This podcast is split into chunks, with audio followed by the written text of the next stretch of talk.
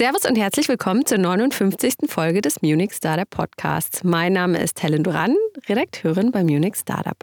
Und mein Name ist Maximilian Feigl, ebenfalls Redakteur bei Munich Startup. In unserer heutigen Episode widmen wir uns dem Thema Datenschutz und stellen euch wie immer vier Startups aus dem Bereich vor. Außerdem hat der Max einen Investor für euch gefunden, der auch in dem Bereich investiert. Der heißt Superlist. Und wie immer auch an dieser Stelle der Hinweis auf unsere E-Mail-Adresse für Lob, Kritik und Hinweise erreicht ihr uns unter redaktion at munich-startup.de. Und über eine Bewertung unseres Podcasts bei Spotify oder iTunes würden wir uns natürlich auch freuen. Kommen wir noch schnell zum Blick in unseren Eventkalender. Da sind uns in den kommenden Wochen zwei Veranstaltungen besonders ins Auge gesprungen. Zum einen das erste Media Lab Innovation Festival. Das findet am 23. und 24. Mai statt, natürlich im Media Lab am Ostbahnhof. Das Programm des Festivals besteht aus zwei Teilen. Am ersten Tag findet das Startup Camp statt, ein Barcamp für alle Medien-Startups. Dort treffen sich GründerInnen, InvestorInnen und andere Stakeholder, um zu netzwerken und sich zu aktuellen Themen auszutauschen auszutauschen. Das Besondere am Barcamp ist, dass es vorab kein Programm hat, sondern die TeilnehmerInnen selbst bestimmen, worüber sie diskutieren wollen. Am zweiten Tag findet dann die Konferenz statt. Da gibt es dann Panels, Roundtables und eine Startup Expo. Viele neue Startups könnt ihr auch auf der Startup Demo Night von ByStartup kennenlernen. Die findet statt am Abend des 24. Mai und zwar in der Tonehalle im Werksviertel. Wie immer findet ihr auf der Demo Night viele, viele spannende Startups aus den unterschiedlichsten Bereichen und Branchen. Und außerdem werden dort die Gewinner der Phase 2 des Münchner Businessplan-Wettbewerbs prämiert. Also auf jeden Fall ein Event, was wir euch sehr ans Herz legen können. Weitere Infos zu beiden Events, die Links zur Anmeldung und noch mehr Veranstaltungen findet ihr in unserem Eventkalender. Und zum Thema Events haben wir natürlich auch, jetzt seit einiger Zeit, einen Hinweis in eigener Sache. Am 19. Juli findet unser eigenes Munich Startup Festival statt. Auch da findet ihr eine Startup Expo und auch das Bühnenprogramm kann sich sehen lassen. Wir erwarten unter anderem Finanzminister Lindner. Und mehr Infos dafür haben wir natürlich auch auf unserer Webseite.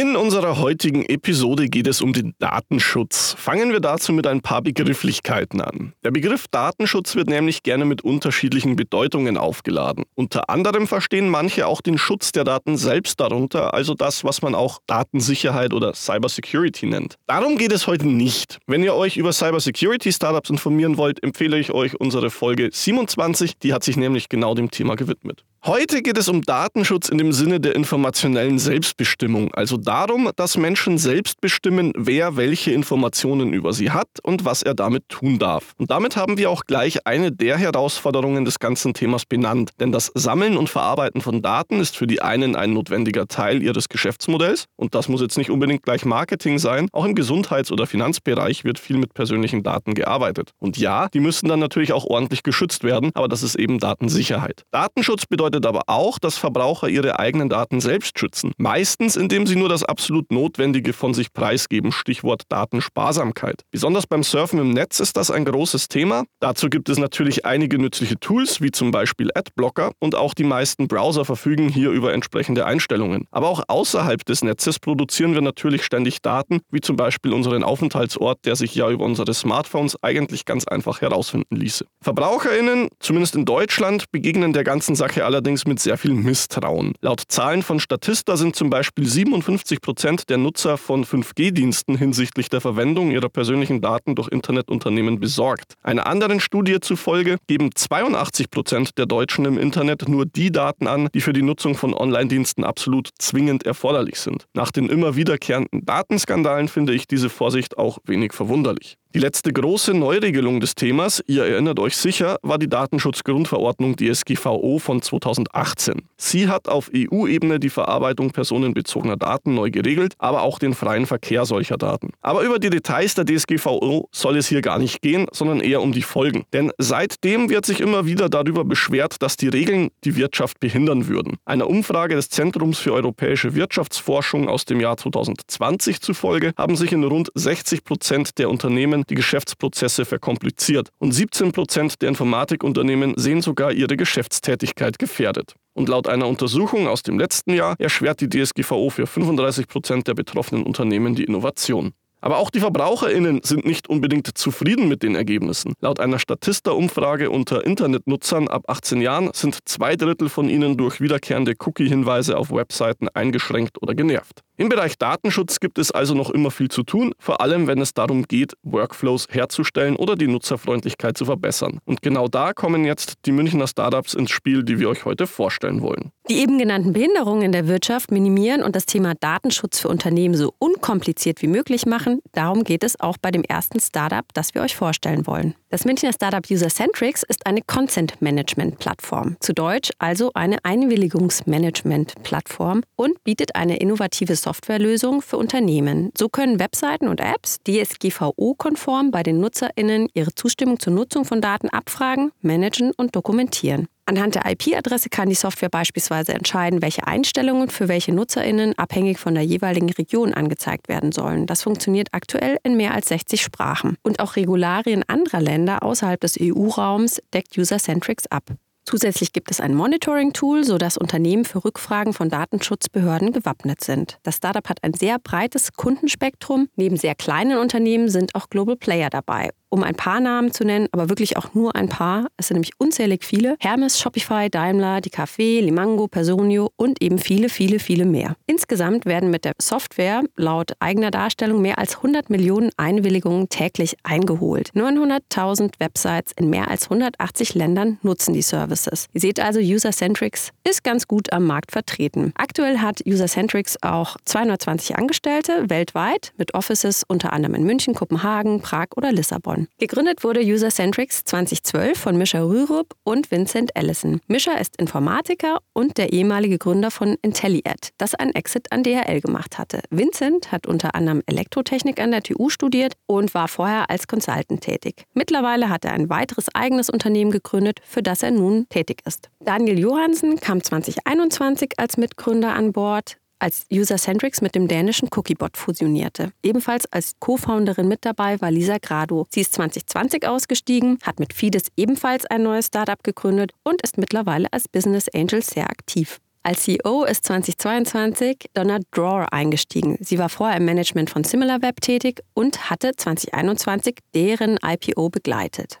Was gibt es zur Finanzierung zu wissen bei Usercentrics? Das Startup hat über 21 Millionen Euro an VC-Kapital eingeworben. 2018 gab es eine Seed-Finanzierung in Millionenhöhe durch Cavalry Venture und Reimann Investors, die aufgestockt wurde durch diverse Business Angel. Im Juni 2019 kam die Series A-Finanzierung dazu in Höhe von 4 Millionen Euro. Die Summe ist aber, soweit ich mich erinnere, nicht bestätigt. Investiert haben zusätzlich zu den bestehenden Wagniskapitalfirmen die VC-Firma von Carsten Maschmeyer, Alstin sowie weitere weitere Business Angels. Im Dezember 2020 gab es dann wiederum die Series B mit einer Summe von 17 Millionen Euro. Neu hinzu kam der US-VC Full In Partners, bei denen auch die aktuelle CEO Donna Draw aktiv war. Full-In hatte übrigens auch in Cookiebot investiert und dann 2021 den Zusammenschluss der beiden Startups vermittelt. Da schließt sich der Kreis also. Die Bewertung von User-Centrics liegt laut unseren Insights zwischen 68 bis 102 Millionen Euro.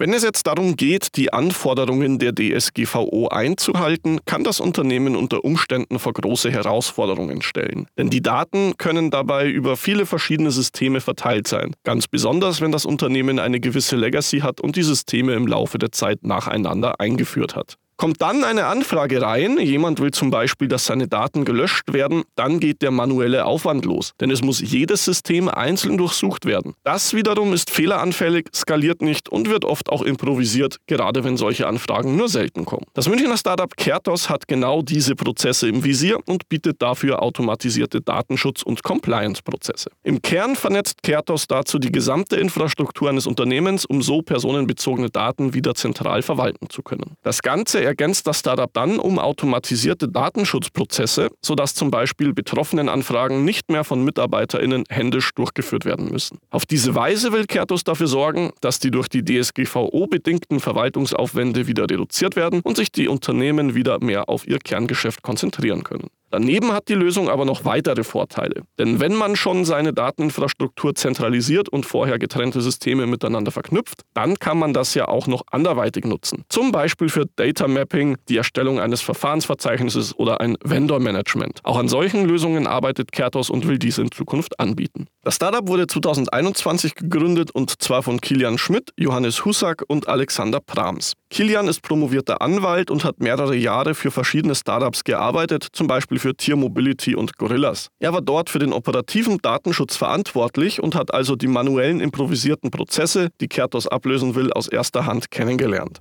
Alex ist Informatiker und Johannes hat Prozesstechnologie und Management studiert. Beide haben für das IT-Unternehmen Mozius in der Entwicklung gearbeitet und sich anschließend gemeinsam mit einem eigenen IT-Unternehmen selbstständig gemacht, bevor die 30 Mitte 2021 kennengelernt und Kertos gegründet haben. Ein Jahr darauf folgte dann eine erste Finanzierung in Höhe von einer Million. Das Geld kam von XDeck, 10x Founders und verschiedenen Business Angels. Unter anderem übrigens kam das Geld auch von Lisa Grado, die auch Usercentrics mitgegründet hatte. Und in diesem Jahr konnten sie weitere 4 Millionen Euro einsammeln, dieses Mal von Redstone, PyLabs, Seed Speed Ventures und Superlist, aber auch die bestehenden Investoren waren wieder mit dabei. Die Bewertung von Kertos liegt aktuell zwischen 16 und 24 Millionen Euro und MitarbeiterInnen hat das Startup rund 25. Unser nächstes Startup setzt einen Schritt weiter vorn an und will NutzerInnen einen Überblick darüber geben, welche Unternehmen welche Daten gespeichert haben. Dem Startup It's My Data ist es wichtig, dass NutzerInnen wieder mehr Macht über ihre eigenen Daten gewinnen und diese selbst managen können und gegebenenfalls auch selbst zu Geld machen können. Aktuell gibt es bei dem Startup zwei Geschäftsfelder, über die It's My Data Geld verdient. Zum einen gibt es Bonitätschecks. Die Gründer sehen, dass das Thema Bonität immer wichtiger wird, gerade in der aktuellen Zeit. Über die Plattform erhalten NutzerInnen innerhalb von zwei Minuten ein Bonitätszertifikat, beziehungsweise ganz neu seit dieser Woche einen Bonitätspass, in dem Scores und Infos von drei verschiedenen Auskunfteien dabei sind. Der Vorteil im Vergleich zu anderen Anbietern, die Bonitätsauskunft ist digital und sofort verfügbar, günstiger als andere Anbieter und übersichtlich. Jeder, der schon mal eine Wohnung gesucht hat, weiß das sehr zu schätzen. Zusätzlich kann man neben der Selbstauskunft bezüglich der Bonität auch Daten korrigieren oder löschen lassen. Zeitnah wird es dazu auch ein eigenes Produkt geben, den Bonitätsmanager. So hat das It's My Data genannt. Darüber könnt ihr also eure Bonität monitoren, also sehen, wann sich eure Bonität auf welche Weise verändert. Oder ihr könnt auch eure Daten korrigieren lassen und dadurch eure Bonität idealerweise verbessern und so beispielsweise einen günstigeren Kredit erhalten. Zwei Beispiele, wie sich die Bonität verschlechtern kann. Beispielsweise, wenn man umzieht, dadurch geht der Score erstmal runter, weil man ja Geld ausgibt und ja, ist schlecht für die Bonität. Oder wenn ihr viele verschiedene Kreditkarten habt. Und durch das Wissen, das ihr euch über It's My Data aneignen könnt und diverse Tools über das Startup, könnt ihr eben dann eure Daten auch korrigieren und so eure Bonität verbessern. Dann zum zweiten Geschäftsfeld. Das Startup hat Kooperationen mit Anbietern, die beispielsweise ausgewählte Daten aus der Amazon-Kaufhistorie verkaufen. Daran können sich künftig die EndkundInnen beteiligen und damit 30 Euro verdienen. Ab Mitte Juni ist dieses Feature live also wenn euch das interessiert, schaut mal vorbei. Gegründet wurde das Startup 2017 von Dr. Michael Giese und Alexander Sieverts. Giese hat an der TU Luft- und Raumfahrttechnik studiert und dort in Verfahrenstechnik promoviert. Nach Stationen bei verschiedenen Konzernen war er vor der Gründung bei der Schufa leitend angestellt. Sieverts hat an der Universität Regensburg Wirtschaftswissenschaften mit dem Schwerpunkt Wirtschaftsinformatik studiert. Positionen vor der Gründung waren unter anderem bei der American Express und bei der Exxon Group. Aktuell sind zwölf MitarbeiterInnen für das Startup tätig zur Finanzierung. Nach eigenen Angaben waren bis Januar 2021 über 1,5 Millionen Euro in das Startup geflossen. Das Kapital kam dabei von den Gründern selbst sowie Family and Friends und einem Family Office namens 4L Vision. Eine Bewertung gibt es aufgrund fehlender VC-Finanzierung nicht. Ich hatte es ja eingangs schon angesprochen, dass äh, zumindest für mich äh, Datenschutz und Datensicherheit zwei verschiedene Paar Schuhe sind, die aber natürlich sehr eng miteinander zusammenhängen. Und unser letztes Startup für heute lebt quasi diese Verbindung. Denn DataGuard wurde mit dem Ziel gegründet, kleinen und mittleren Unternehmen mit den strenger werdenden Datenschutzvorschriften zu helfen. Hierzu hatte das Startup ursprünglich ursprünglich eine Software entwickelt, die im ersten Schritt die Datenverarbeitungsprozesse in Unternehmen analysiert. So sollten die Kunden des Startups bessere Entscheidungen im Bereich Datenschutz und Compliance treffen können und ihre IT-Infrastruktur entsprechend anpassen oder interne Prozesse verändern. Dabei standen nicht nur Vorschriften wie die DSGVO oder auch der California Consumer Privacy Act im Mittelpunkt, sondern auch die nötigen Prozesse, um wichtige Sicherheitszertifizierungen zu erhalten. Inzwischen bietet DataGuard eine große Auswahl an Lösungen, nicht nur zum Thema Datenschutz, sondern auch für IT-Sicherheit und Compliance. Dazu gehören Lösungen wie ein Consent and Preference Management oder ein Cookie Manager. Unternehmen können über das Startup aber auch einen externen Datenschutzbeauftragten bekommen. Im Bereich Informationssicherheit bietet das Startup Beratung und Zertifizierung zur ISO 27001, also zur internationalen Norm für Datenschutzanforderungen. Und im Compliance-Bereich gibt es eine Lösung zur Umsetzung der EU-Whistleblower-Richtlinien. In allen drei Bereichen bietet DataGuard seine Lösungen auch gebündelt as a Service an. Gegründet wurde das Startup 2017 von Thomas Regier und Kivanch Semen. Kivanch hat einen Master in Industrial Engineering and Management vom KIT. Außerdem hat er sich bereits zum Start seines Studiums mit einer IT-Beratung selbstständig gemacht. Thomas wiederum hat Wirtschaft und Management in St. Gallen studiert und einen Master in Public Administration in Harvard gemacht. Er hat unter anderem als Analyst bei Goldman Sachs gearbeitet und sich bei einem Biotech-Startup aus den USA um die Finanzen gekümmert. Kennengelernt haben sich die beiden übrigens zufällig in einem Basketballcamp. 2019 kam es dann zu einer strategischen Partnerschaft mit der Telekom und 2020 folgte dann eine erste Finanzierung für DataGuard. In seiner Series A sammelte das Startup 20 Millionen Dollar von One Peak Partners aus London ein. 2021 folgte dann die Übernahme des britischen Unternehmens MyLife Digital und die Einführung des Consent Management Tools. Und 2022 gab es dann die Series B mit 61 Millionen Euro von den Lead-Investoren Morgan Stanley Expansion Capital aus San Francisco und dem Bestandsinvestor One Peak. Außerdem beteiligten sich Kreos Capital und Münchner Größen wie Bastian Nominacher, Hanno Renner und Carsten Thoma. Die Bewertung von DataGuard liegt zwischen 220 und 330 Millionen Euro und das Startup hat knapp 250 Beschäftigte an vier Standorten. Jetzt stellen wir euch wie angekündigt den Investor der heutigen Folge vor. Superlist ist ein noch ziemlich junger Münchner VC. Er ist erst seit 2021 aktiv. Der Geldgeber konzentriert sich auf tech-driven Startups in der Seed Stage. Da können GründerInnen mit Tickets zwischen 100.000 und 500.000 Euro rechnen. Daneben gibt es, wie für Early-Stage-Investments üblich, auch Unterstützung in den Bereichen Strategie, Markteinführung und der anschließenden Mittelbeschaffung. Hinter Superlist stehen die drei Entrepreneure Enrico Mikan, Gianmarco Spinoza und Lars Brinkmann. Enrico war für gut fünf Jahre Gesellschafter, COO und CFO bei MyDays, bis die Gutscheinplattform an ProSieben Sat1 verkauft wurde. Außerdem ist er als Angel Investor in mehreren Startups, unter anderem in den Bereichen Plattformen, Marktplätze, SaaS und E-Commerce aktiv. Und mit dem Sneaker-Startup Flowers for Society ist er auch selbst als Gründer tätig. Gianmarco hatte verschiedene Führungspositionen bei Scout24, ProSieben Sat1 und Dentsu inne. Er ist aktiver Berater, unter anderem bei der Dimexco sowie Angel Investor in verschiedenen B2B-Startups. Er und Enrico haben Superlust ursprünglich ins Leben gerufen. Lars schließlich ist aktiver Venture-Partner bei Superlist. Er hat selbst Gründungserfahrung als Co-Founder mehrerer Startups und war zudem Head of IT und CTO von Midas. Später dann Managing Director der Jochen Schweizer Midas Holding. An dieser Stelle gehen auch schöne Grüße raus an Lars. Ich war nämlich auch zur gleichen Zeit vor vielen, vielen Jahren wie er bei Midas tätig. Jetzt zum Portfolio noch von Superlist. Wir finden hier aktuell erst zwei Startups, aber der VC ist ja, wie gesagt, auch noch ziemlich frisch. Eines davon ist Kertos, das haben wir euch ja gerade auch schon vorgestellt. Das zweite ist Might aus Portugal. Das Startup ist in der Logistik aktiv und bietet eine datengestützte Straßengüterverkehrsplattform. Wenn ihr euch jetzt also denkt, dass dieses Portfolio noch ein paar Startups vertragen könnte, euer eigenes zum Beispiel, dann könnt ihr mit Superlist über die Webseite superlist.vc Kontakt aufnehmen oder die drei, Enrico, Gianmarco und Lars, via LinkedIn kontaktieren.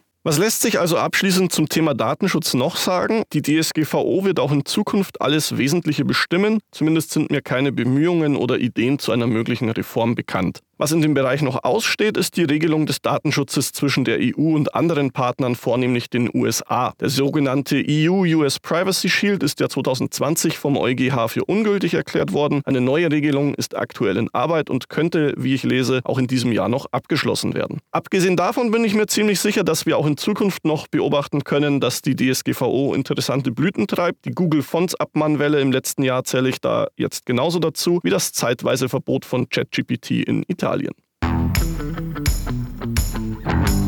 Und damit sind wir wieder fertig für heute. Zum Schluss will ich euch zur Abwechslung mal wieder auf unser Pinboard hinweisen. Da findet ihr nicht nur freie Büroflächen und andere Räumlichkeiten, sondern auch Stellenanzeigen und andere Gesuche. Offene Stellen in euren Startups könnt ihr da übrigens auch inserieren, natürlich kostenlos. Damit verabschieden wir uns für heute und sagen Danke fürs Zuhören. Servus und bis zum nächsten Mal. Und auch von meiner Stelle vielen Dank fürs Zuhören und bis zum nächsten Mal.